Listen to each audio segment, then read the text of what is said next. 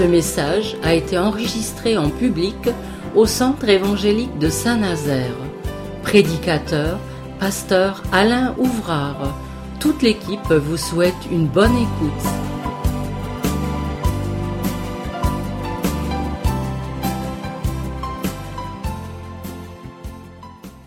On va ouvrir le livre des psaumes et on va méditer certainement le plus beau et le plus connu, vous avez deviné, le psaume 23.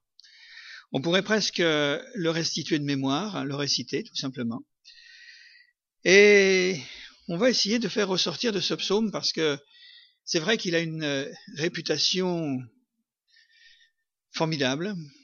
Il jouit d'un crédit extraordinaire parce que c'est un psaume d'apaisement, c'est un psaume de sécurité. Il nous parle de la bienveillance de Dieu, de son amour. Alors on va le relire. Il est très court, hein, puisqu'il n'y a que six versets.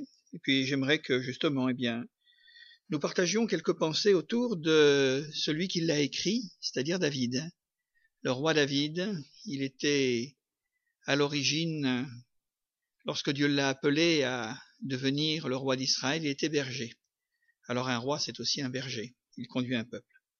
Alors voilà, donc psaume 23, Cantique de David, L'Éternel est mon berger, je ne manquerai de rien. Il me fait reposer dans de verts pâturages. Il me dirige près des eaux paisibles. Il restaure mon âme. Il me conduit dans les sentiers de la justice à cause de son nom. Quand je marche dans la vallée de l'ombre de la mort, je ne crains aucun mal, car tu es avec moi. Ta houlette et ton bâton me rassurent. Tu dresses devant moi une table en face de mes adversaires tu oins d'huile ma tête et ma coupe déborde. Oui, le bonheur et la grâce m'accompagneront tous les jours de ma vie, et j'habiterai dans la maison de l'Éternel jusqu'à la fin de mes jours.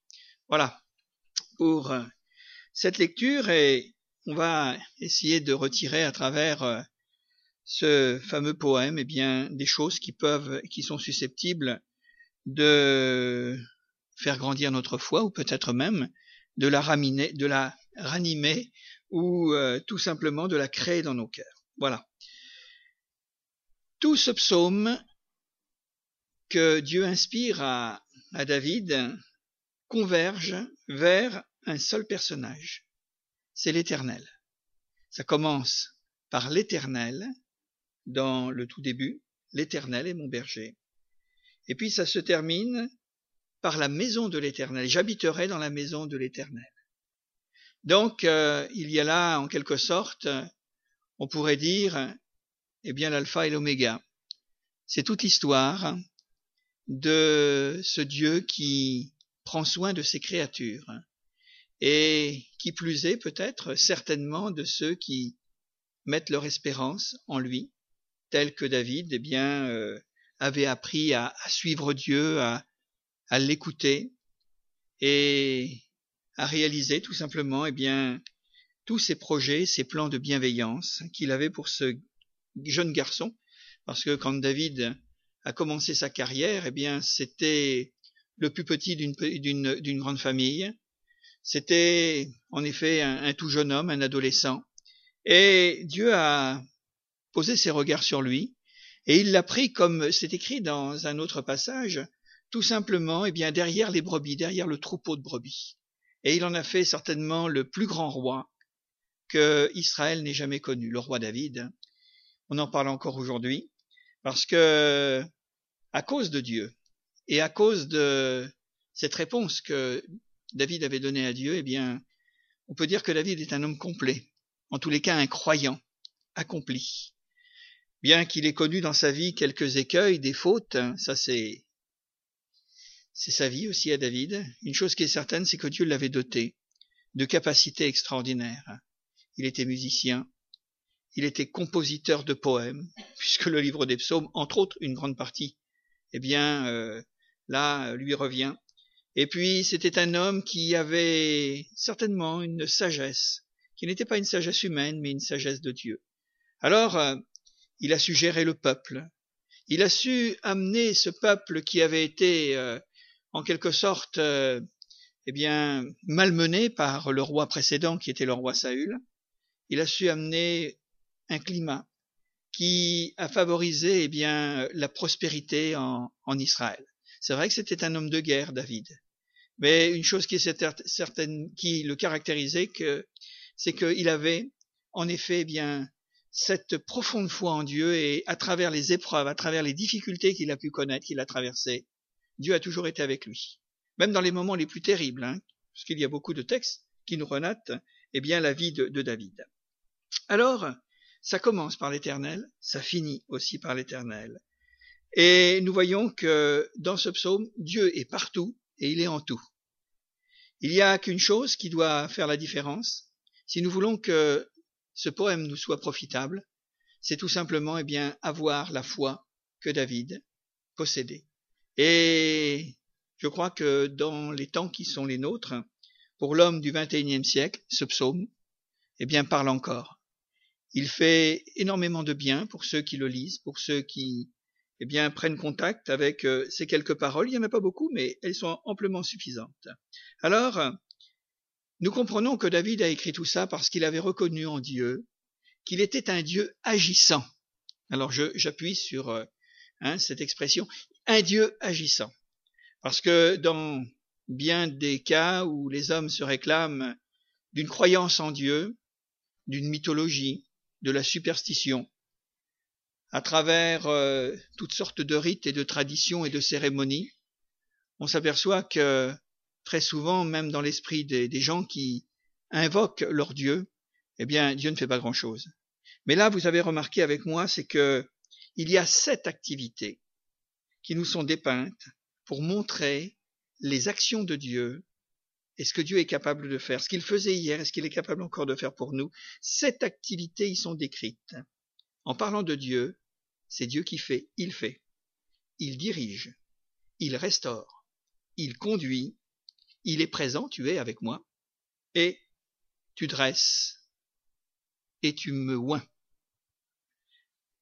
Alors, euh, on comprend que tout cela, eh bien, euh, à chaque mot que nous avons devant nous, il y a quelque chose qui est susceptible eh bien, de nous apporter ce qui nous est nécessaire et peut-être répondre à nos préoccupations et à nos questions. La pensée principale de ce psaume est celle d'un Dieu qui guide, qui protège, c'est-à-dire, eh bien, comme cela est défini dès les premiers mots, l'Éternel est mon berger. Et un berger, qu'est-ce que c'est? Un berger, c'est dans l'esprit comme euh, les choses nous sont décrites parce qu'il y a tout un caractère pastoral c'est-à-dire euh, comme cela pouvait être représenté et comme cela avait une grande signification en Israël du temps de David, où le peuple hébreu, le peuple juif, qui était aussi un peuple qui euh, élevait, un peuple qui, euh, en effet, avait pour activité d'élever des animaux, alors ça avait une signification tout à fait particulière. Alors, un berger. Dans nos régions, il y en a très peu, quelques troupeaux là par-ci par-là disséminés. Mais quand vous allez un petit peu dans les montagnes, vous allez voir, c'est quand même assez impressionnant. Euh, peut-être avez-vous vu des, des troupeaux euh, hein, dans les Alpes ou dans les Pyrénées avec des centaines et des centaines de, bêtes. Hein. Et à un moment donné, vous avez un homme qui est là. Et c'est une consécration d'être berger. Hein. Parce que quand il part en transhumance, quand il monte dans les alpages, eh bien, il part pour des mois. Alors, euh, c'est toute une vie. Hein.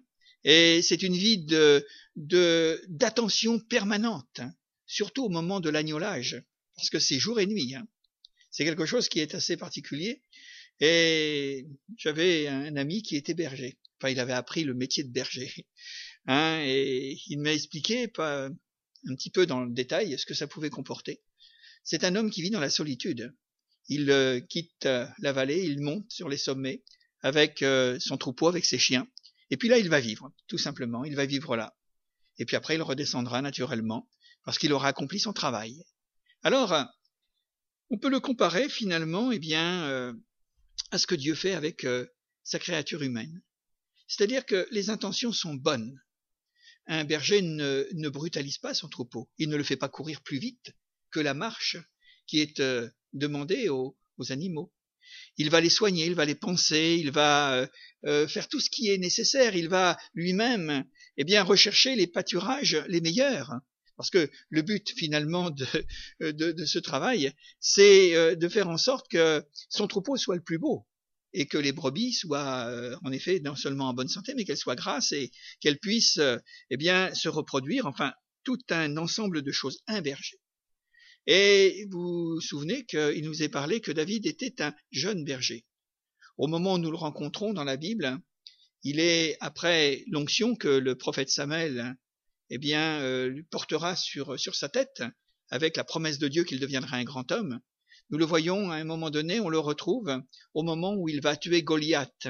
Et c'est là, justement, parce qu'il reçoit au fond de son cœur, eh bien, comme un appel d'aller délivrer Israël qui est menacé par euh, eh bien l'armée euh, des Philistins, dont le Joker eh bien s'appelle Goliath.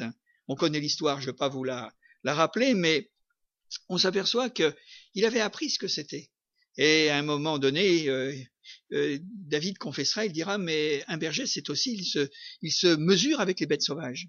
Hein, il parlera de l'ours, il parlera de, de du lion hein, qu'il a terrassé. Donc, il faut beaucoup de courage pour être berger, parce qu'il peut rencontrer toutes sortes de circonstances, et tout ça pour défendre et protéger son troupeau. Alors, nous nous apercevons que David va l'exprimer et il restituera ce qu'il connaît finalement de sa propre vie en tant que berger, et il parlera Probablement, il, était, il avait accédé à la royauté à ce moment-là quand il a écrit ce, psaume. Et il parlera de ce que, au-delà de ce que lui est roi d'Israël, eh bien, au-dessus de lui, au-dessus du peuple, il y a Dieu qui est non seulement un berger, mais qui est son berger. L'Éternel est mon berger. C'est au possessif. Alors, il déclare tout de suite, il dit, mais parce qu'il est mon berger, parce que je sais ce que veut dire le mot berger, la qualité d'un berger, la valeur d'un berger, alors euh, il se rassure David, il dit mais je ne manquerai de rien. On le retrouve David assez, souvent lorsqu'il a dû fuir pendant à peu près 15 à 17 ans le roi d'Israël hein, qui euh, voulait le tuer. Alors il a dû fuir dans les déserts, il a fui dans les montagnes et combien de fois il s'est trouvé démuni. Combien de fois il a eu faim, il a eu soif. Mais il savait que par-delà, eh bien, euh, toutes les pénuries de la terre, eh bien il y avait quelqu'un qui n'a jamais manqué de l'accompagner, de lui donner ce dont il avait besoin. Et c'est pourquoi dans ce psaume il dit, mais il est mon berger et je sais que je ne manquerai de rien. Voilà, ça ce sont des paroles qui devraient peut-être euh, être proclamées dans un monde où tant de gens sont dans l'incertitude du lendemain. C'est pour ça que ce psaume a une grande valeur. Aujourd'hui, on essaie de se débrouiller avec les moyens du bord. On met beaucoup plus notre confiance dans l'homme, dans ses capacités, en soi-même, et peut-être dans tout ce qu'il peut y avoir, eh bien, d'organismes autour de nous pour euh, être assisté. Mais David avait appris par euh, cette vie d'errance, cette vie de privation, eh bien, que ça ne venait pas de la terre, mais que le secours venait du ciel. Et il dira, mais je ne manquerai de rien. Il l'avait vu, il l'avait appris, il l'avait expérimenté. Il le dit. Et il rentre un peu dans le détail pour euh, nous donner eh bien l'idée de ce que Dieu pourvoit à tout. L'Éternel pourvoira, vous comprenez? Jéhovah j'irai, c'est ça, c'est la traduction. Eh bien, il me fait reposer dans de verts pâturages. Voilà. Dieu nous conduit là où nous serons en tranquillité et que nous aurons tout ce qui est bon, tout ce que nous pouvons désirer, et cela à profusion dans l'abondance.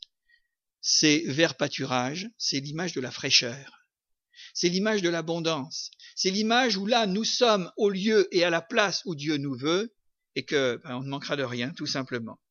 Et dans le repos, parce que on peut avoir euh, une multitude de, de biens, d'abondance, sans être le repos. Donc il y est associé le repos du cœur, le repos à l'intérieur de nous-mêmes, le repos de l'âme, avec l'abondance.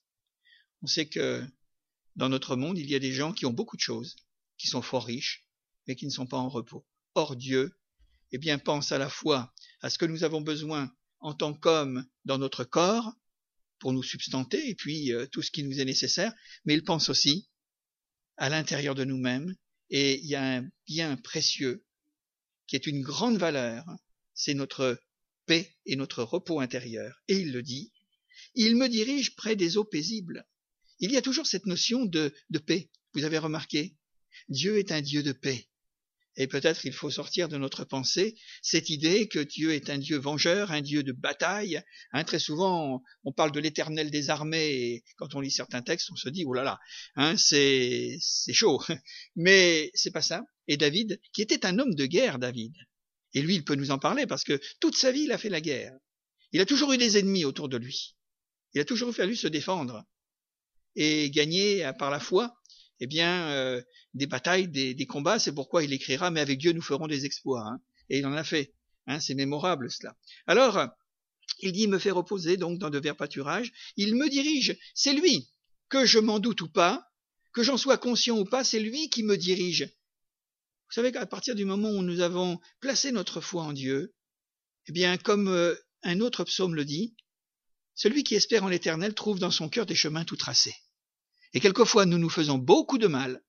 Nous nous perturbons pour des choses qui sont déjà faites pour Dieu. Et nous essayons de prendre des voies de traverse en disant, mais qu'est-ce qu'il va m'arriver, les pourquoi, les comment, et ceci et cela. Alors que nous voyons que c'est Dieu qui nous dirige. Il dirigeait David près des eaux paisibles. Non pas près d'un torrent tumultueux, mais là où véritablement, eh bien, il y a de l'eau. Il y a, comme nous l'avons dit tout à l'heure, de la fraîcheur, où l'on peut se désaltérer, où l'on peut souffler, et il restaure mon âme. C'est ça l'important. Toutes ces choses sont en vue de notre bien intérieur, qui va rejaillir sur notre bonheur extérieur. C'est-à-dire, eh bien, tout ce qui fait qu'un homme puisse être heureux. Mais le bonheur, il n'est pas en dehors de Dieu. Et David le marque, il le dit d'une manière tout à fait particulière, il restaure mon âme. Ce mot restaurer, ce verbe restaurer est une action qui vient de l'Esprit de Dieu sur celui qui met sa confiance, finalement, eh bien, en Dieu. Et cette restauration veut bien dire ce que ça veut dire. C'est quelque chose qui, par l'usure de la vie, ou par les, travaux de, de l'existence, à travers les combats et les luttes, nous avons besoin d'une restauration. C'est remettre en place quelque chose qui a existé et qui n'est plus ou qui est endommagé, ou qui est usé. Et je crois que c'est un très très beau message pour ceux qui sont découragés, démoralisés, qui sont lassés, qui n'en peuvent plus. Dans une autre partie du livre d'Ésaïe, il nous est dit que Dieu ne se lasse pas. Et il ranime les forces de celui qui est fatigué.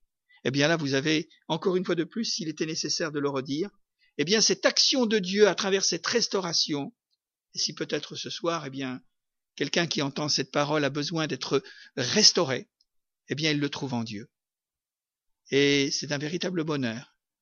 Vous savez, quand on est épuisé, quand on a faim, quand on a soif, non pas seulement d'une manière physique, mais d'une manière intérieure, morale, psychologique, il est bon de pouvoir nous reposer justement auprès de ces eaux paisibles, parce que c'est là où Dieu va justement nous redonner le regain de force ou le renouvellement dont nous avons besoin, et nous allons pouvoir reprendre la route.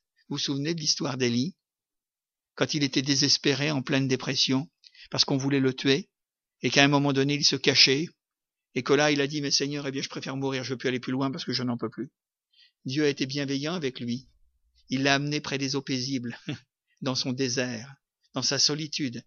Et Dieu, par le truchement d'un ange, lui a apporté à manger. Et il nous a dit que la nourriture que Dieu lui avait donnée, dans ses verts pâturages, de cette parole de Dieu, qui nous nourrit, qui nous restaure. Il nous a dit qu'il a marché quarante mille quarante jours. Vous vous rendez compte? C'est formidable, hein, une nourriture pareille. et qu'il a pu continuer sa tâche. Il restaure mon âme. Il restaure notre âme ce soir, en entendant simplement cette parole, parce que je crois qu'il y a l'action de son, de, de son esprit sur le fait même que ce qu'il nous dit, c'est la vérité, et que nous avons tout simplement à le croire, et nous nous sentir interpellés parce que c'est peut-être notre cas. Alors, non seulement il me dirige, mais il me conduit. ouais, c'est comme s'il me prenait la main. L'homme est présenté dans d'autres passages de l'Écriture comme une brebis errante et qui n'a pas de berger. voilà. Jésus le reprendra, ce thème, dans l'évangile de Matthieu, me semble-t-il également dans l'évangile de, Luc, quand il euh, sera sur les montagnes du, bah, du sermon, voilà, Alors, il a donné son, message et il nous a dit qu'à ce moment-là, eh bien, les gens avaient entendu la parole de Dieu et ils avaient faim, ils avaient soif de ce qu'ils avaient entendu et que, eh bien, ils étaient comme des brebis qui n'avaient pas de berger. Or, David nous dit que lui, il a trouvé son berger. Il me conduit dans les sentiers de la justice, c'est-à-dire dans le bien, dans ce qui est juste, dans ce qui est bon, non seulement pour nous-mêmes, non seulement pour David, mais aussi pour tout le monde, pour les autres, pour son peuple, si nous nous souvenons que il tient parole à cause de son nom. Dieu est un Dieu qui, eh bien, tient parole. Alors, c'est l'image dans cette première description que nous avons faite, c'est l'image d'un festin, en quelque sorte. Mais un festin à la campagne, parce que vous avez remarqué, la note est toujours pastorale, c'est-à-dire le cadre, paisible, sous les arbres verts, où là il y a un troupeau qui se nourrit, près des eaux, etc. Mais vous avez remarqué, il y a une progression, puisqu'il nous est dit que il me conduit. Et nous allons passer maintenant donc à la salle du festin, dans les versets qui suivent, et nous voyons qu'il y a peut-être un rapport à faire, je le cite de mémoire tout simplement. Vous savez qu'il y a eu un homme avant David qui s'appelait Joseph, et il a sauvé son peuple de la famine, parce qu'il n'y avait plus de pain en Israël. Vous vous souvenez? Ouais. Et, Dieu, eh bien, est celui qui justement nous sauve jusqu'à jusqu'à Jésus qui a nourri les foules. La multiplication des pains, eh bien, c'est précisément cela. Et là, nous allons voir que Dieu dresse pour nous une table. Et après être dans la campagne merveilleuse et paisible que nous présente tout le tout le charme finalement de, des poèmes de la Bible, eh bien, c'est devant une table que nous nous trouvons maintenant, mais il y a quelque chose, c'est que David va être confronté à la souffrance, parce que ça c'est inéluctable dans la vie des hommes.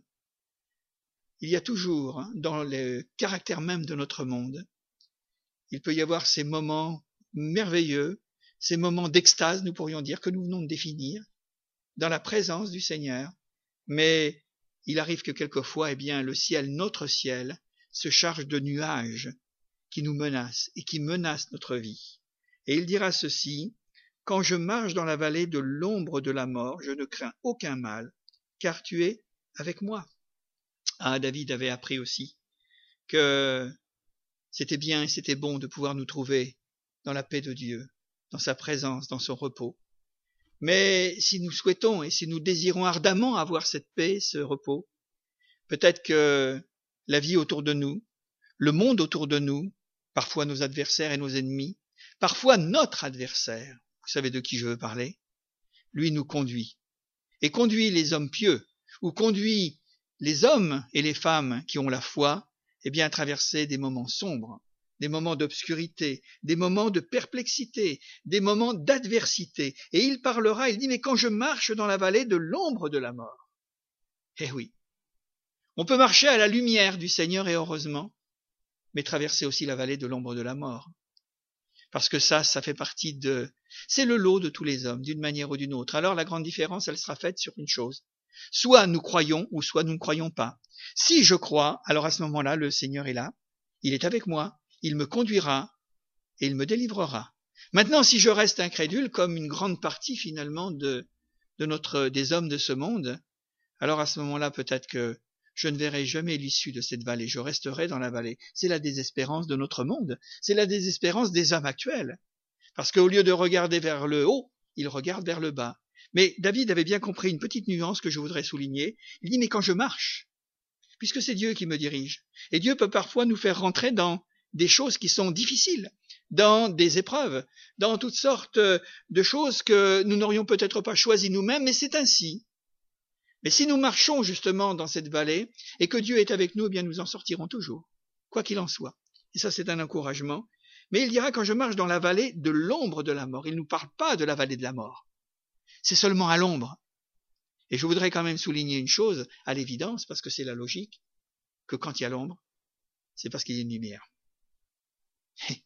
C'est logique, hein L'ombre est le produit de la présence de la lumière. Autrement, ça serait l'obscurité totale. Ça serait le noir, complet et absolu. Et David savait très bien qu'il pouvait être dans cette vallée, qui s'appelle la mort. Mais ce n'était que l'ombre. Et ça, c'est vraiment la grande espérance des enfants de Dieu, des chrétiens, de savoir que notre vie, elle est faite de bien et de mal. Elle est faite de lumière et d'obscurité. Elle est faite de toutes sortes de choses très contrastées de cette manière. Mais une chose qui est certaine, entre la vie et la mort, le chrétien sait toujours que même s'il y a la mort, eh bien c'est pour aller vers la vie. Ça, c'est l'espérance supérieure. C'est la foi qui est au-dessus de, tout ce que l'on peut imaginer. C'est finalement, en quelque sorte, ça semble inconcevable, inconcevable à la nature. Mais je ne, vous parle, je ne vous parle pas de la nature, je vous parle de la dimension spirituelle, et c'est autre chose. Alors, il peut marcher, et il exprime dans cette marche avec une assurance et une certitude, il dit, mais je ne crains aucun mal. oui. Vous savez, quand on marche dans le froid, quand on marche dans l'ombre, quand on marche sans lumière, quand on marche dans l'obscurité, quand on marche où on ne sait pas où on va, dans l'incertitude, eh bien, il dit ceci, je ne crains aucun mal, même si peut-être, humainement parlant, je peux éprouver certaines choses, pour la seule et unique raison, et il l'ajoute, car tu es avec moi. Je ne te vois pas, Seigneur, je ne te ressens pas, je ne te sens pas, mais je sais que tu es là quand même. Et c'est là où triomphe finalement la foi, parce que la foi, c'est la démonstration des choses qu'on ne voit pas. Des choses que l'on espère, espérer la fin de la souffrance, espérer la fin de l'épreuve, espérer la fin de, la douleur, espérer la fin de toutes sortes de choses qui sont mauvaises, qui portent le nom de mal, je ne sais pas, je ne vois pas, mais je sais que ça arrivera, parce que tu es avec moi, Seigneur. Donc je ne crains aucun mal. Et comme les bergers qui disposaient de la houlette et du bâton, eh bien, c'était véritablement la confiance dans laquelle David pouvait mettre sa foi en Dieu, parce que lui, il avait été berger, mais il avait quelqu'un qui était encore le grand, le berger tout-puissant, avec sa houlette une, la houlette du berger et le bâton du berger ne sont pas là pour euh, maltraiter les brebis. Elles sont là pour prendre la défense des brebis. Oui. Ça me fait penser spontanément que quand Jésus, au jardin de Gethsemane, lorsque les soldats qui étaient mandatés pour se saisir de lui et puis le faire euh, l'amener à la crucifixion, Jésus dira, mais vous êtes venus avec des bâtons. ouais. Vous êtes venus avec des bâtons pour me saisir pour me faire du mal. J'étais tous les jours avec vous. Alors ce bâton, cette houlette me rassure. Comprenons et peut-être renversons la tendance que nous avons parce que nous l'avons d'une manière tellement innée chez nous, en considérant que Dieu est un Dieu qui punit, un Dieu qui juge, un Dieu qui demande des comptes, bien sûr. Il y a certainement tout cet aspect pour ceux qui ne croient pas. Mais pour ceux qui sont dans la foi en Dieu, comme Paul le dira, et marquera d'une manière de ces belles paroles qui devraient rester au fond de notre cœur, mais il n'y a plus de condamnation pour ceux qui sont dans Jésus-Christ, parce que ton bâton et ta houlette me rassurent, ta grâce, Seigneur, parce que ta faveur, parce que ton amour et ta compassion pour moi, moi qui crois en toi, alors à ce moment-là, eh bien, ça me rassure. Le bâton n'est pas pour me frapper, le bâton est pour me rassurer. Et voir même quand je me, je m'égare, parce que la, l'utilité de la hulette, c'était tout simplement, eh bien, de pouvoir euh, mettre dans ce genre de d'instrument un petit caillou, et quand une brebis s'éloignait du troupeau, non pas pour taper sur la brebis, lançant un caillou, mais taper au pied de la brebis pour que le bruit la ramène finalement dans le troupeau afin qu'elle ne s'égare pas. Quelle bienveillance que notre Dieu. C'était ça la houlette. Hein. Le berger se servait de ce, de cet instrument et soit il mettait un petit peu de terre dedans ou un caillou, et il ne tapait pas sur la brebis, il tapait à côté de la brebis, ça faisait du bruit, la brebis rentrait directement dans le troupeau parce que elle ne voulait pas s'éloigner.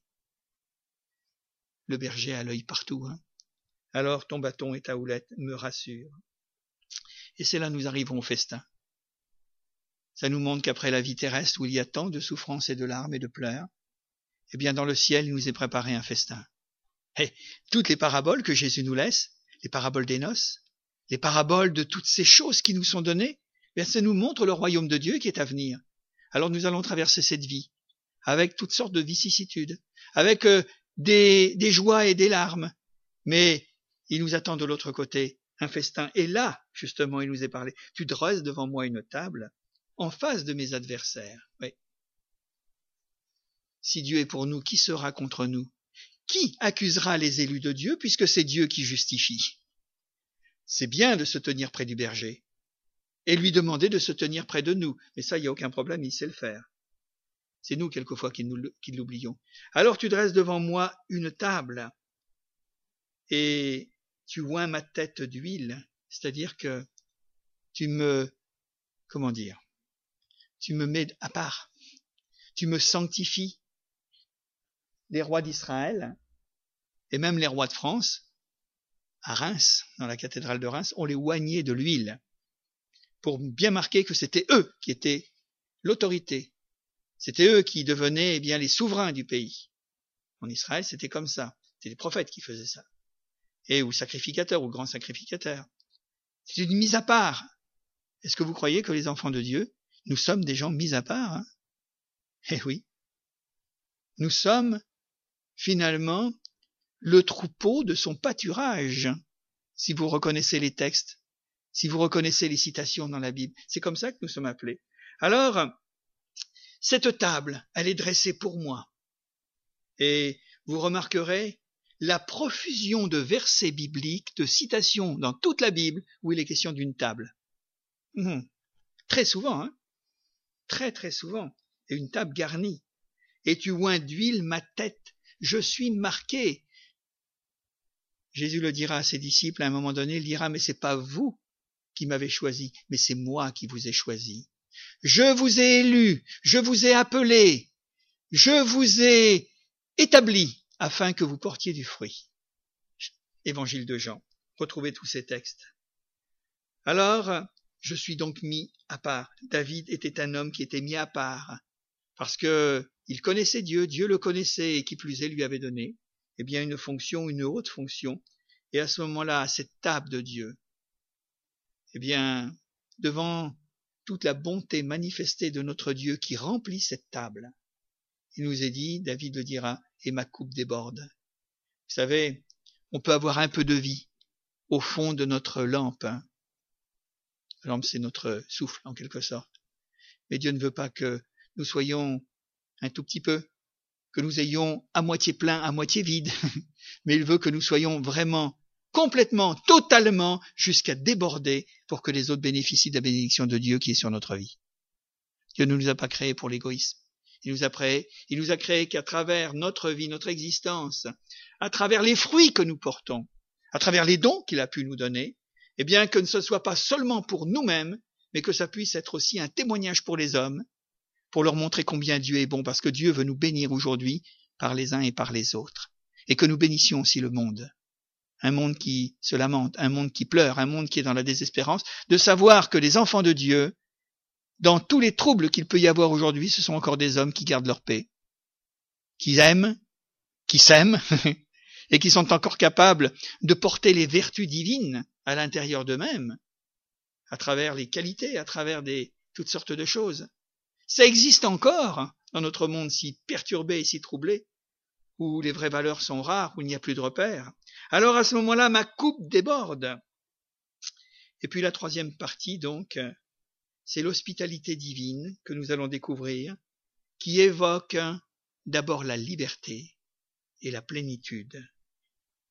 Je le rappelle, on a commencé tout à l'heure au milieu de ce paysage bucolique, les ruisseaux, auprès de ces pâturages luxuriants. Et puis, nous, nous avons été un petit peu plus loin, la bénédiction de Dieu autour de la table, pour déborder. Et là maintenant nous allons rentrer dans son temple, dans sa maison. Il est beau ce psaume. Magnifique. Merveilleux. Et là c'est l'hospitalité. C'est Dieu qui nous invite non seulement à sa table, mais à rentrer dans sa maison et à demeurer dans sa maison. Écoutez bien, oui, le bonheur et la grâce m'accompagneront. Vous avez bien entendu? Le bonheur. Est-ce que les chrétiens sont toujours dans le bonheur? Mhm. Ça, la question s'est à poser. Hein je voudrais vous dire une chose difficile, c'est qu'on peut être dans un plein bonheur, tout en étant peut-être dans un feu ardent. Vous vous souvenez de l'apôtre Paul, avec Silas, quand il était dans la prison de Philippe, et qu'il avait été battu, maltraité, qui chantait des cantiques, et dont la joie, dont le rayonnement a permis finalement, eh bien, la liberté pour tous les prisonniers qui étaient dans cette prison, parce qu'il y a eu un tremblement de terre et les portes se sont ouvertes, et que ça a été aussi, eh bien, finalement, le salut qui est rentré dans une maison, dans la maison du geôlier. Eh oui, il aurait pu dire, mais qu'est-ce qui m'arrive? Je sers Dieu et il m'arrive toutes sortes de choses, on me fait du mal, on me, on me met en prison bientôt, on va me décapiter. Non, il a pris le contre-pied. Il a dit, mais Seigneur, je traverse des épreuves, je passe par la vallée de l'ombre de la mort, mais Seigneur, tu es avec moi, je ne crains aucun mal. Et Dieu a renversé les choses. Le mal, il l'a changé en bien. Dans une pleine bénédiction pour tous ceux qui étaient là, à ce moment-là, dans cette prison. Je reviens à David. Oui, le bonheur et la grâce m'accompagneront. Est-ce que nous sommes capables de le dire tous les matins? Le bonheur et la grâce m'accompagneront, même quand il pleut comme il pleut aujourd'hui. Vous savez que ça donne pas le moral aux gens. Les gens qui sont intentinés un petit peu en déprime, je me mets un petit peu à leur place, on y pense quelquefois avec mon épouse, on se dit, mais oh là là, ça va être triste et difficile. Déjà, bon, quelqu'un qui vit normalement, mais les gens qui sont malades, souffrants et tout ça, est-ce qu'on y pense à ces gens-là? Vous savez, quand on a un peu de soleil, ça, c'est pas tout, mais la lumière, ça fait du bien, hein ça fait du bien. Alors on ne doit pas vivre avec euh, la pluie ou le beau temps. Hein. C'est à l'intérieur que ça doit se passer. C'est pour ça que David, qu'il passe par une vallée ou par une autre, il dit mais le bonheur et, la grâce m'accompagneront parce que la grâce, elle est essentielle dans notre vie. C'est notre respiration, c'est notre souffle, hein. C'est notre bonheur en quelque sorte. Et il exprime tous les jours de ma vie. C'est pas épisodique, ce n'est pas cyclique, ce n'est pas de temps en temps quand euh, un ange du ciel vient remuer, voyez à quoi je veux faire allusion, les eaux de la piscine de Bethesda. Ça arrive rarement, comprenez?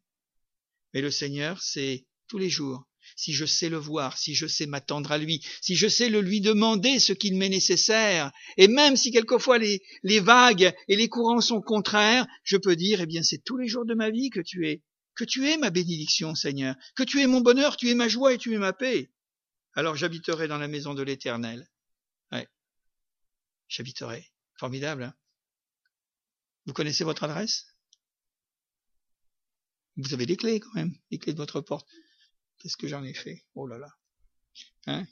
Mais vous connaissez, vous habitez. Mais vous savez que nous, nous avons une autre habitation. La Bible nous dit que nous sommes des voyageurs et des étrangers sur la terre. Alors, ce que nous avons sur la terre, ça nous sert, et on remercie Seigneur de nous l'avoir donné mais c'est pas l'essentiel. Nous ne vivons pas pour des pierres, nous ne vivons pas pour de l'argile, nous ne vivons pas pour ceci et cela, nous en, nous en usons, nous remercions le Seigneur, mais c'est pas le but de notre vie. C'est pas l'objet de notre vie. Vivons ce que nous avons à vivre, mais Seigneur, ce qui est le plus beau, et je veux m'en réjouir, quelquefois je l'oublie, je parle pour moi, j'habiterai tous les jours dans la maison de l'Éternel. J'habiterai tous les jours dans la maison de mon Dieu et jusqu'à la fin de mes jours. Alors, comme nos jours ne prendront, n'auront aucune fin, ça veut dire quoi? Ça veut dire que nous serons dans la présence du Seigneur déjà ici-bas et de l'autre côté pour l'éternité. C'est l'espérance chrétienne. Et je termine pour souligner un dernier rapport dans ce, dans ce psaume. Ce beau psaume de David souligne le rapprochement de l'homme avec Dieu et ensuite son intimité. Ça commence par l'Éternel et mon berger. Puis David, le psalmiste, parle de son Dieu à la troisième personne du singulier. Il me dirige, il me conduit. Vous allez voir qu'enfin, à la fin de ce psaume, la communion se fait plus intime parce qu'il lui dit tu. Et quand dans la langue française on dit tu à quelqu'un, c'est que c'est un familier, c'est un proche, c'est un intime, c'est quelqu'un qu'on connaît bien. Au départ l'Éternel, il, et ensuite c'est toi Seigneur. C'est toi. Ce bonheur, simplement pour euh, un titre de conclusion, il nous est donné dans le livre de l'Apocalypse et au chapitre 7 et au verset 16. Écoutez bien.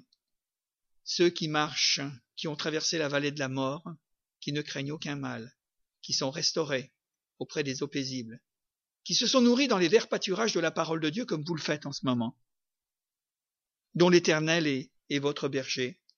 Il nous est bien dit au verset 16, Apocalypse chapitre 7, ils n'auront plus faim, ils n'auront plus soif, le soleil ni aucune chaleur ne les frappera plus, car l'agneau, vous voyez toujours le rapport pastoral, car l'agneau est au milieu du trône. Il les pètera et les conduira aux sources des eaux de la vie, comme dans le Jardin d'Éden, l'arbre de vie. Et Dieu essuiera toutes larmes de leurs yeux. Vous savez pourquoi? Parce que là où est le trône de Dieu, c'est son temple, c'est sa maison, et dans sa maison il dresse pour moi une table, et ma coupe d'herborde. Alors que Dieu nous bénisse ce soir, que Dieu nous donne sa grâce, et gardez ce psaume au fond de votre cœur. Il peut vous servir à chaque instant et tous les jours de votre vie. Que Dieu nous bénisse. On va prier maintenant quelques instants si vous voulez bien. Seigneur, tu nous as mis ce soir dans un climat de paix et de sérénité. Nous en avons besoin, Seigneur, dans un monde où il y a tant d'agitation, tant de controverses, tant de d'agressivité, tant de pénurie, tant de sécheresse, tant de choses qui inondent l'âme des hommes jusqu'à les noyer, Seigneur. Mais Seigneur, dans le nom de Jésus, ce psaume est un magnifique tableau de ce que peut faire notre Dieu, de ce que notre Dieu est, est grand, il est plein de compassion, et de plus il est admirable et merveilleux dans ses œuvres. Merci Seigneur, parce qu'à travers, eh bien, ces actions, Seigneur, les actes de Dieu dans la vie des hommes, eh bien, nous avons vu ce soir, Seigneur, qu'il y a tout un programme pour celui qui veut tourner son cœur vers toi. Seigneur, tu connais les conditions des uns et des autres. Tu connais les conditions des hommes, peut-être de ceux au moment où nous parlons, eh bien, qui pleurent, qui sont désespérés, qui sont là, Seigneur, euh, déchirés, qui sont là, en effet, euh, pilonnés par toutes sortes, euh, Seigneur, de mots qui, physiquement, moralement ou spirituellement, Seigneur, eh bien, les anéantis. Mais Seigneur, j'ouvre ma Bible. Je te rencontre à travers ce psaume 23. Je laisse parler David, et je veux utiliser, je veux prendre les paroles de David, et de dire encore une fois de plus, mais l'Éternel est mon berger, et je ne manquerai de rien. Tu passes maintenant par l'action de ton Saint-Esprit, dans les cœurs, dans les vies, dans nos vies, dans nos cœurs, et maintenant fais ton œuvre. Parce que Seigneur, c'est encore toi qui, quand bien même nous passons par la vallée de l'ombre de la mort, nous ne passons qu'à l'ombre, et nous ne connaîtrons pas la mort, parce que nous savons, Seigneur, que le principe même que tu as donné, celui de la foi, dans le sacrifice de Jésus, c'est celui qui, en effet, Père éternel, contre toute la logique naturelle, humaine, eh bien, Seigneur, nous, nous allons pas de la vie à la mort, mais nous sommes dans la vie, avec toi. Nous connaîtrons probablement la mort, mais de cette mort jaillira la vie éternelle. Alors nous te bénissons et nous te remercions, et nous voulons simplement te dire, mais Seigneur, pour nous, c'est un bonheur et une grâce de te savoir comme notre berger, comme mon berger. Merci Jésus. Amen. Amen.